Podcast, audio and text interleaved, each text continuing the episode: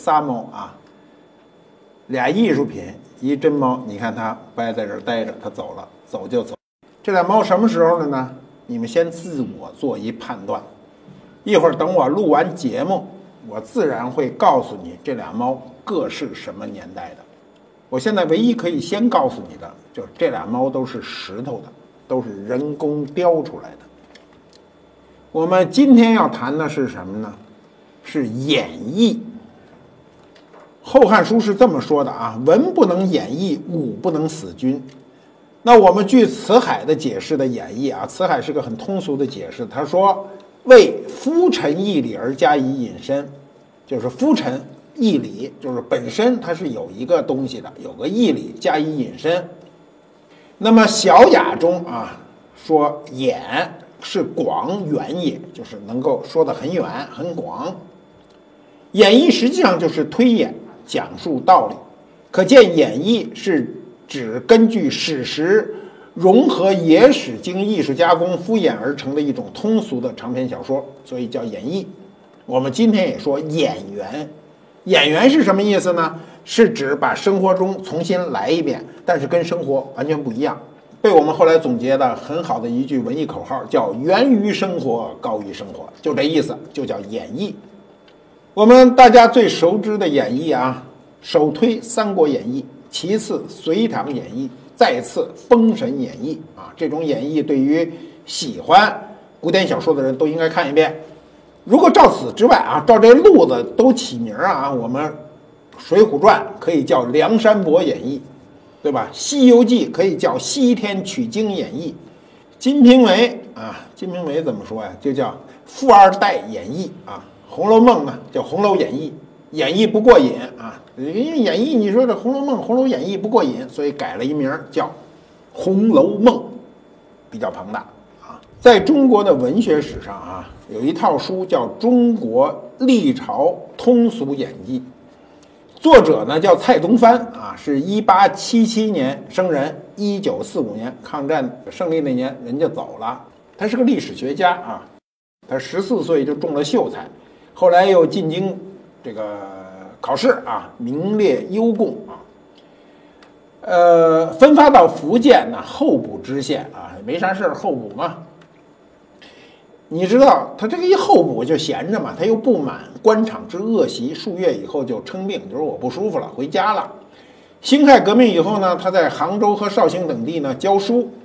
一九一九年啊，这个蔡东藩开始用了。十年的时间写了《中国历朝通俗演义》，一共十一卷啊，约七百万字。我的妈呀，七百万字啊，太多了。时间跨度呢，是从秦始皇一直写到民国九年，一共是两千一百六十六年。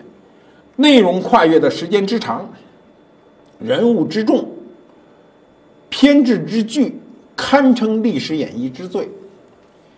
当时有人就就称誉他，说他是一代史家，千秋神笔啊，在民国报纸上呢连载，非常受欢迎。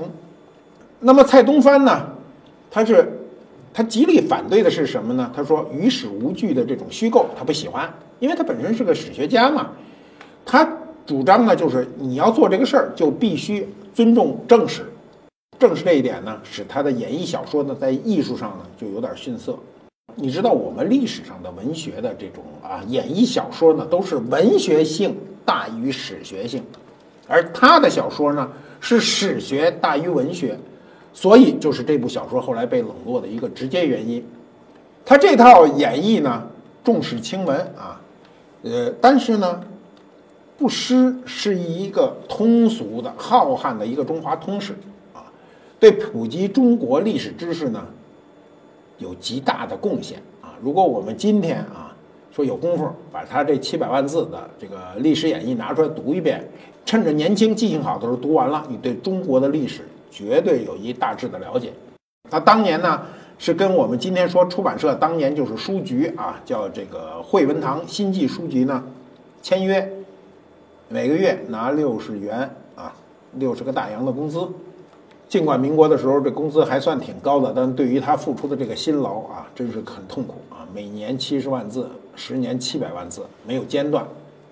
我们先讲讲这个这个各类演绎啊，我们先讲《金瓶梅》啊，《金瓶梅》刚才我不是说了吗？叫这个富二代演绎啊。首先就是作者的身份已经成为历史谜团啊。这个明代啊，沈德福呢有《万历野获编》呢，他就说是嘉靖年间的一个大名士的手笔。现在历史上到今天的学者对他对推测啊，《金瓶梅》到底是谁写的，大概有六十多种，六十多种啊，咱们只能捡几个著名的说哈。第一个是王士贞啊，业内比较公认啊，王士贞在嘉万时期呢算文坛领袖，《本草纲目》的序就是王士贞给写的啊。这里出现一个，就是《金瓶梅》里，我们说的富二代演绎里出现了一个田七的这个药材，这个药材就是第一次出现在就在文献中第一次出现在《金瓶梅》上的。但是按照考古学的这个角度说呢，有利于你的证据不重要，重要的是不利于你的证证据。这书里有不利于王世贞的证据。第二个呢，徐渭，号青藤老人，明代最著名的书画家啊。青藤画派之鼻祖，他和谢晋、杨慎并称明代三才子。这画画的有多好呢？我告诉你啊，你们认为齐白石的画画的好吧？齐白石自己制了一方印，这印上的六个字儿叫“青藤门下走狗”。齐白石就说：“我画的，我就佩服的他五体投地，我愿意在他门下做一走狗。”你想想，这个青藤的画有画的有多好？徐渭也是作为这个《金瓶梅》的作者啊，就是可能的作者之一。再有就是屠龙啊，我们过去讲过，写过文具雅编啊，古玩大家等等等等，这一大堆人。今天所有的学者都不知道啊，都没法去说服别人，这个《金瓶梅》的作者到底是谁。但是我知道，我肯定知道这个作者是谁。如果你们想知道，我就告诉你们，这个作者就叫兰陵笑笑生。就别去死命的去追到底是谁写的，永远达不成共识。《金瓶梅》啊，是明代四大奇书之首，他借《水浒传》中武松杀嫂的一段故事啊作为引子，他通过对兼有官僚啊、恶霸呀、富商三种身份的这个封建市侩啊，就是。古代社会这种市侩人哈，代表是谁呢？西门庆，通过对他和他家庭生活的描述呢，体现了当时民间生活的一个面貌，啊，民间的欢乐与疾苦都有。西门庆啊，是个破落的财主啊。我们为什么说他是个富二代演绎呢？他就是个破落财主，他爹就有点钱，生药铺的一个老板，啊，他这个善于钻营啊，巴结权贵啊，就是包揽啊，在县里啊就。就是这个一方称霸嘛，他不择任何手段巧取豪夺啊，聚敛财富啊，这个最重要的一个特征就是荒淫好色，无恶不作。嗯，这就是西门庆啊。那么西门庆呢，他干尽了各种这个伤天害理的事儿呢。他由于官府上老有靠山啊，是吧？他巴结着当朝的宰相蔡京啊，作为义父。蔡京我们都知道，这个蔡京在这个。宋代的这个宰相的名声不好嘛？那《金瓶梅》啊，这个这个书呢，当年呢一面世呢就遭到禁毁啊。明朝末年的时候呢，政府啊也有很多禁令，比如我们曾经讲过啊，明初的时候禁令演戏剧，私家的这个种戏社是不许演的，只有公家可以演啊，就是防止有一些不良的信息这个扩散嘛。那么《金瓶梅》一刊印了以后呢，这个政府马上就就公开禁令，就不允许。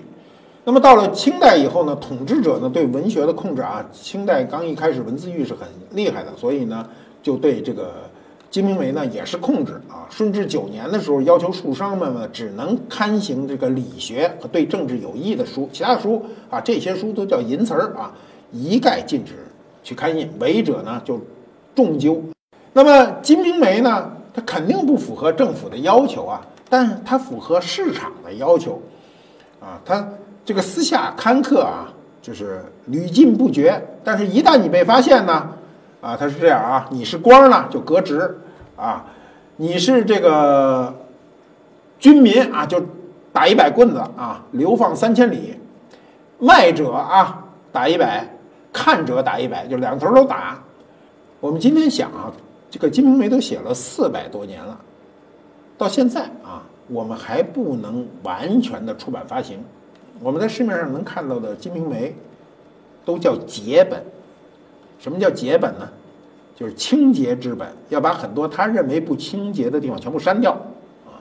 所以我觉得，真是人类的文化的一个悲哀。《金瓶梅》啊，这个富二代演义，它的这仨字儿啊，取自于潘金莲、李瓶儿和庞春梅三个字儿各起一字。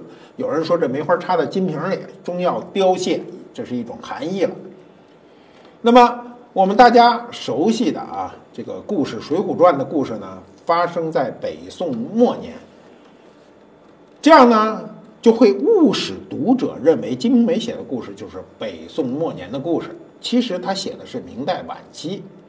你要读他的那个，他说古今中外的啊第一淫书，你要是把他这个淫荡的字拿出来单看啊，它肯定是淫荡，但是他这个字的占的比重是非常小的。《金瓶梅》呢，是作为学者呢，是可以把它看成明末的识货志。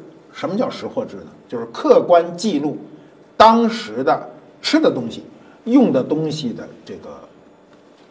这个价格，呃，每个时代都有它这个时代的识货志。这个识货志呢，对研究这个时代的风土人情，包括政治经济有极大的好处，包括军事。《金瓶梅》上的啊，这个物价、人与人的关系，包括资本主义的萌芽。什么叫资本主义萌芽呢？品牌的出现、雇佣关系的出现啊，这些都属于资本主义萌芽。我们这个十六世纪、十七世纪初的时候，这一段时间。跟欧洲资本主义萌芽时期几乎同一个时期，但可惜的是，我们没有进入资本主义社会。比如当时啊，《金瓶梅》中提供的信息就是买一个床比买丫头还贵，对不对？《金瓶梅》由于顶上这样一个银子，所以在后来的这个这四百年中啊，它的普及度并没那么高，它的知名度很高，看过《金瓶梅》的人并没那么多。看过比较多的一本书是什么呢？就是我们的《梁山伯演义》《水浒传》。这《水浒传》啊，它是在这个《宋史》中是有记载的。当时宋江起义啊，宣和仪式中有记载，就是三十六个人啊。这三十六个人有谁呢？有宋江、晁盖、吴用、卢俊义啊。这个有关胜、史进、柴进啊，袁小二五七，这他全有。呃，包括李逵呀，这个索超啊，杨志、杨雄啊。呃，这个包括石秀啊，这个名气大的花和尚武松啊，这全有，嗯，这些人都有。那么，为什么《水浒传》最后变成一百零八位呢？因为作者说呢，欲成其书，以三十六为天罡，天地杀七十二人之名，这就有意思了。这就是演绎，本来有三十六个人啊，然后在天上七十二个人凑成了一百单八将。因为这种传奇小说啊，尤其这种带有演绎色彩的传奇小说呢，它又有史实，所以很容易让读者信以为真，它便于流传。水浒过去说啊，少不看水浒，老不看三国，什么意思呢？你年轻的时候，如果看水浒，很容易走上义气这个道路，结帮啊，出去滋事。打架，所以小说晚一点看《水浒》。呃，有人认为啊，就是认为《水浒》的作者叫施耐庵，是个假托的人名啊。比如鲁迅啊，在中国小说史例中就说过，他怀疑这个施耐庵呢就是个托名。他的根据是说呢，说过去这个《水浒传》最早出的简版本上没有这个。编著者的名字，几十年以后出了繁本了，这个内容也有所增加了，作者也署名了。根据这个现象呢，他认为这个名字是后人加上去的。那有人又认为说这施耐庵这本子是罗罗贯中编次的，说这施耐庵就是罗贯中。说为什么这么说呢？因为施耐庵这个名字哈，按照山东话说，施就是是。耐就是乃，安就是俺，就是史乃俺，史乃俺就是史乃俺写的，史乃俺罗贯中写的这本书啊，就有人认为这书就是罗贯中的。我们将来这个事儿是可以用统计学啊，用电脑的输入的方法看考察一下是不是罗贯中的。如果是罗贯中的呢，我觉得揭开了这个古代之谜。这有点像今天的网络小说啊！你看啊，唐家三少、南派三叔，什么六神磊磊，他都不写自个儿的名字。他为什么不写呢？他觉得这时髦，不写。他并不是隐晦自己的名字啊。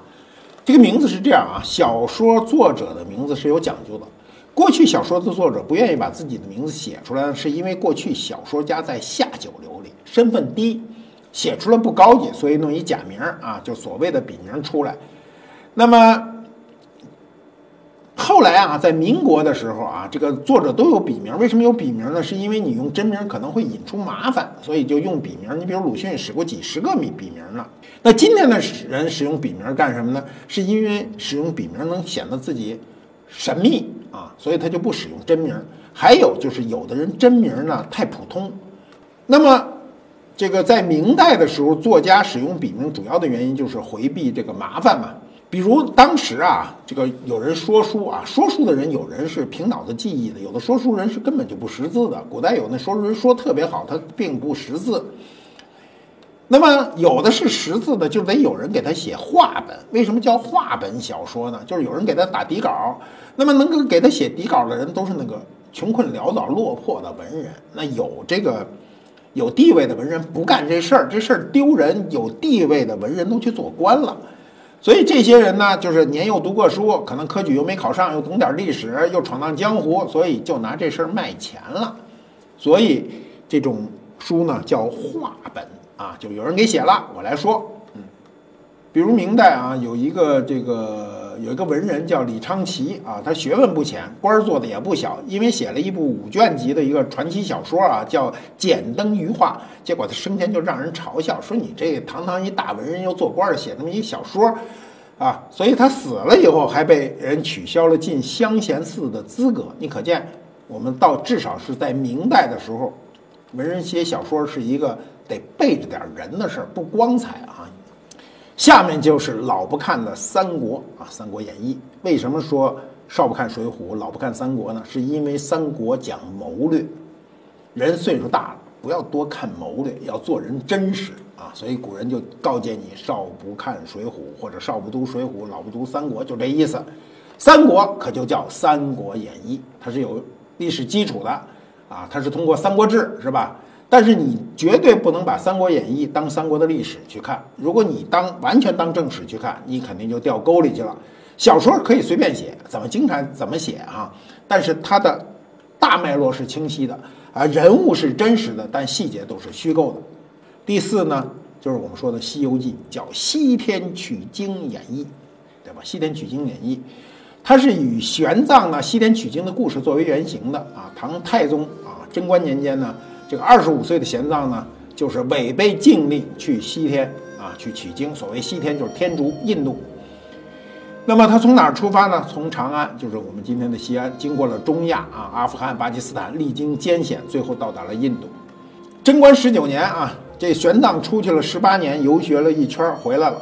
他回来就受到了唐太宗的一个接见，轰动一时啊。当时呢，这个玄奘就受命啊，就口述西行见闻。由弟子呢辩机啊，辑录成了《大唐西域记》等十二卷。这部书呢，主要就讲了他一路的所见的各国的历史啊、地理啊、交通啊啊。后来由他的这个弟子呢，就把它撰写成《大唐大慈恩寺三藏法师传》，为玄奘的经历增添了很多的神话的色彩。从此，唐僧取经的故事在中国民间就开始流传。元杂剧啊，就过去戏剧传播最广，就跟今天的电视剧一样啊，传播的最广啊，就有唐三藏的西天取经啊，无名氏还写过一些什么二郎神、索其大圣等等，这些都为《西游记》的创作奠定了基础。那么吴承恩呢，就是在民间传说的这个基础上啊，这个话本和戏剧各个基础上，集结一个大成，完成了这部最伟大的文学名著。我一直认为啊，《西游记》。是中国古典小说的巅峰之作。那我们说到最后啊，这演绎啊，最多的是《红楼演绎》《红楼梦》。《红楼梦》有一句话是每个人都知道的，叫“假作真实，真亦假；无为有处，有还无。真是隐，就是将真事隐去，贾雨村就是用的贾雨村言。所以这个《红楼梦》呢，我们如果说演绎呢，是中国这五部著作啊，都是演绎性质，都多多少少有一个影子。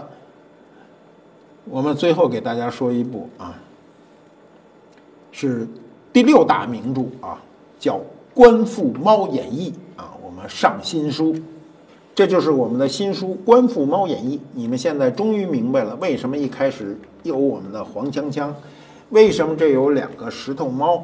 是因为我们的《官复猫演义》隆重登场。我们把这个讨厌的妖风拿下去，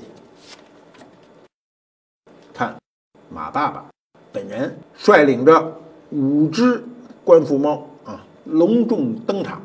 这是一个动画书啊，只能我自个儿看，你们不能看。你们想看？网上去买啊！人类啊，两大豢养的宠物啊，猫和狗啊，一个比例一般说法都是一比一啊。我看到一个数据说，中国人啊，现在有五千五千万人养猫，有五千万人养狗，那就是一比一。这养猫的这个族群呢，跟养狗的族群比较起来呢，养狗的族群呢年轻，养猫的族群呢岁数大，这正好跟我啊。相符，我年轻的时候喜欢养狗啊，狗有朝气啊，人也有朝气，天天让狗遛着，出去遛弯去啊，不是人遛狗，是狗遛人。岁数大了呢，喜欢静，就养猫了。你想想，一老人啊，如果一个老年人啊，九十岁了，出门，左手牵着哈士奇，右手牵一藏獒，你想想这这阵势，那把老头拽散喽，对不对？我就见过一大小伙子。拽着他那大丹犬跑，跑起来以后停不住了，他跑不动了，那狗拽他一大马趴。可见这个遛狗一定要年轻。过去我养狗的时候，那狗老眼巴巴的看着你，就是它到点了，它就求你带它出去遛弯儿。你人不能每天都固定一个时间呐，你实在没有时间呐。所以狗养狗比较费时间，养猫相对就好很多。猫跟你若即若离啊。你比如博物馆啊，我们博物馆既养狗又养猫。狗干嘛呢？狗是看家护院的，一到晚上就放出来了啊，所以那贼到晚上不敢上我们这边来啊，上我们这边来呢，那狗对它一点都不友好。猫呢，它比狗好的是什么？它首先不大声叫唤，猫叫不叫？有的猫也叫，但它不大声叫唤。另外呢，大部分人啊，就是对动物惧怕的人呢，首先惧怕狗，其次去怕猫，所以怕狗的人比怕猫的人更多一些。博物馆养猫呢，是因为有气氛。这个世界上有很多地方啊，你比如你去海明威故居啊，海明威故居，海明威生前喜欢猫嘛，所以他那儿有很多，我们说就是流浪猫，实际上是人海明威当年养的猫。这些猫呢，都是海明威时代那些猫的后代。那博物馆什么时候开始养猫？我们观复博物馆从二零零三年，十五年前就开始养猫了。第一只猫我写过啊。我第一只猫叫花肥肥，现在已经去了喵星，去了天国。二零零三年来的时候就是一个大猫了啊！那天下着大雨，我还专门为它写过文章。那么从零三年到现在，将近十五年了啊！这个观复猫的队伍呢，就一天一天的壮大。我为什么养猫？我深夜老写东西，我到今天啊，都是用笔写东西。我觉得用笔在纸上写东西有一快乐。这猫要趴在桌子上啊，那过去花肥肥经常趴在我的桌子上。我写的时候，它有时候一只爪子伸过来，你这种感觉就特好。写不下去了，能跟它对对面面对面看一眼，说句话啊？呃，你觉得它什么都能听懂？你看我说的时候，不停的有我们猫跟我呼应。你看一个猫爪子放在你的稿纸上，你觉得这个猫就能陪伴你度过这段寂寞的时光。老有人问我说这个。猫会不会破坏文物啊？我告诉你，真不会。为什么？猫走道轻，你桌子上搁一瓷瓶子啊，这猫都绕着走。它即便碰着它，它也不会把它碰坏，把它碰倒，真不可能。猫也不抓这些家具，这家具太硬啊，你看抓不抓不着，滑。所以猫喜欢抓麻面的。为什么抓你们家沙发呀？因为沙发那面是软的、麻的，它便于磨爪子。我养猫时间长了以后，忽然发现无意插柳柳成荫，就发现很多这个观众啊，来到博物馆以后呢，对猫特有兴趣，老问，过去老问，说马先生在吗？人说不在，今儿不在。今天没人问我，人一来就问，呃，黄锵锵在吗？马条条在吗？哎，人家问我们的猫在不在？客人在院子里休息的时候，很愿意跟猫玩耍啊，即便不喜欢猫的人，也能远远的观望猫在这个环境中的啊游走，它是一种景象。刚才一开始那个黄锵锵，为什么叫黄锵锵呢？白猫一根黄尾巴，中国古人是把一个白猫一个黑尾巴称之为雪里脱枪。我们这个黄锵锵，嗯，是脱一黄腔啊，不是黑的，所以叫黄锵锵。这猫有点特点啊，这猫你们谁来，你们都有感受，它对生人比对熟人好。我们博物馆有很多人都是猫奴啊啊，喜欢拿点吃的逗它，给它吃。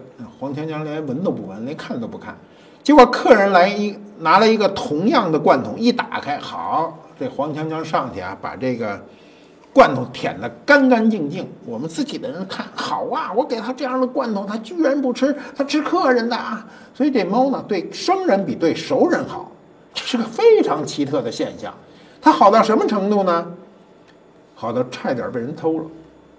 那客人啊，有人进来喜欢他不得了，想带家去，就把他揣到大衣里。黄锵锵一声不吭。你说这冬天院子里这客人穿一大衣，他揣进一猫吧，就显得胖点。你也不能随便搜他去。黄锵锵去心里想，这客人走啊走啊，走到门口，眼看着客人带着他就要走了，一旦出去，他就改变了生活。黄锵锵一想，哎呀，观复博物馆对我太好了。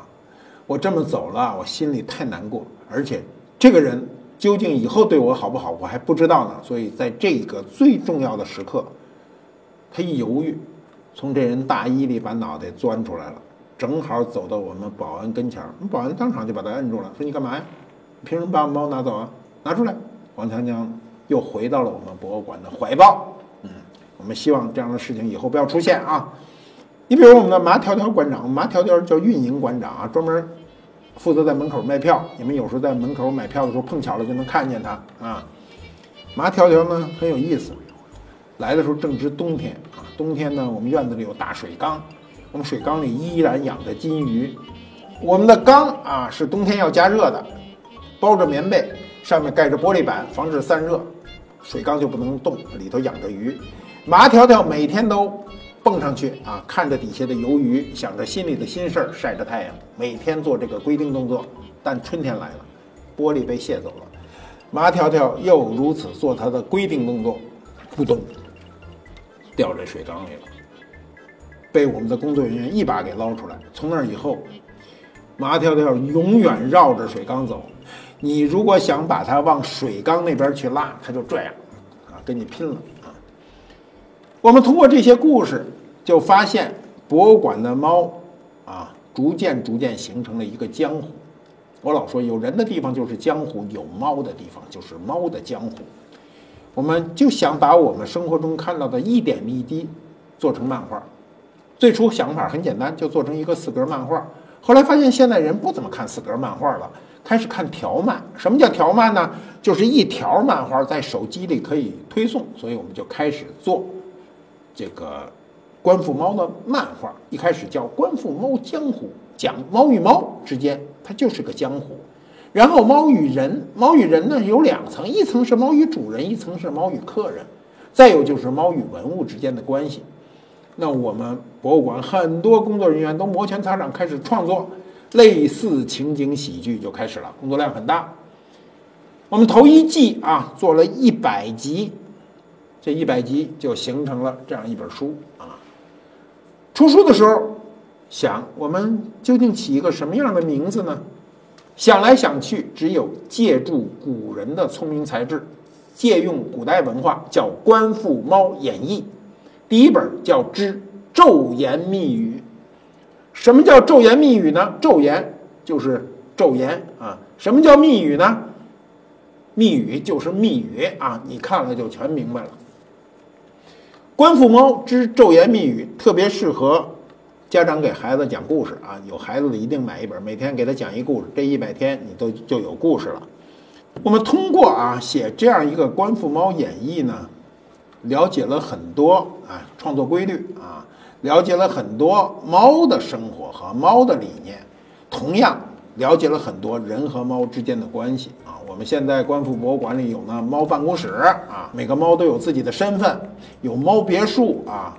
现在还盖了猫公馆，我们的猫公馆里呢还有单间儿啊，有的猫病了还要住单间儿。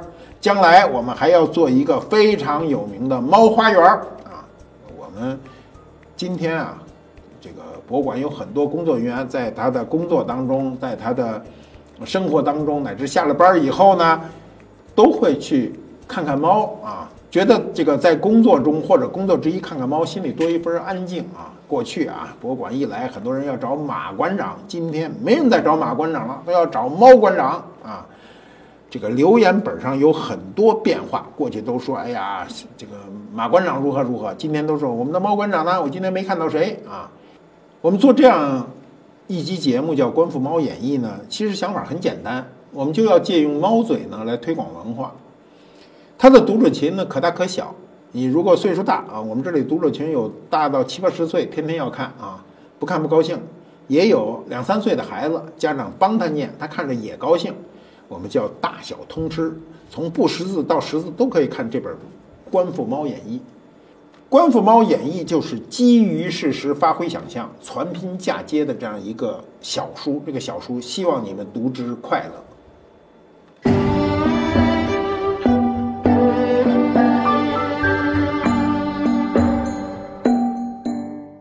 观复猫揭秘观复秀，这回全是猫啊！我们一开始黄锵锵，我们黄锵锵馆长走了，他不爱凑这热闹。这有俩猫，这猫一开始我说什么来着？我让你们判断哪个是什么朝代的。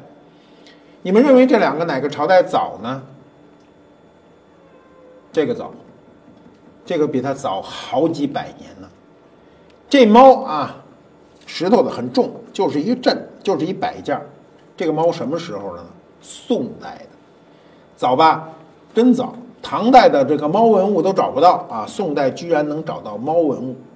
中国的动物豢养的动物里，猫的形象是最少的。我们在宋代的画里才可以看到比较多的猫的形象。你们注意看那时候猫的形象啊，宋代的玉雕都是卧姿多，不管是骆驼呀、是马呀、是个羊啊，都是卧姿。这猫也是卧姿，脸呢？表达比较集中啊，这是个宋代的石头猫，当时可能就是作为一个摆件，也可能作为一个镇压东西的啊，主要是这个东西呢比较少见。这件猫呢就晚了，这猫你说它猫就是猫，你说它是虎就是虎，小老虎啊，年代呢比这个猫呢要晚很多，晚好几百年，这种。坐姿的，你们注意看，它不是站姿，是坐姿啊，屁股重心在后头的，这就是明清以后最为流行的一种式样。我们从它面部的信息和姿态的信息能告诉我们呢，这件东西大约是清代后期的。我们都比较这个注重啊。这个猫的文物的收集，但是猫的文物确实非常少见。你看清代后期的这样一个石头猫，我都不知道它基于一种什么想法雕成这个样子，有点像，啊，像这个天安门前那狮子的姿态。我们这一期做的节目叫《观复猫演义》，我们主要是希望通过这本书来推广我们自己的灿烂的文化，希望每个读者都喜欢。